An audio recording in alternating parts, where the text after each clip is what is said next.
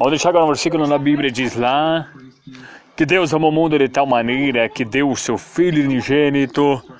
para que todo naquele que cresce não pereça, mas sim tenha vida eterna.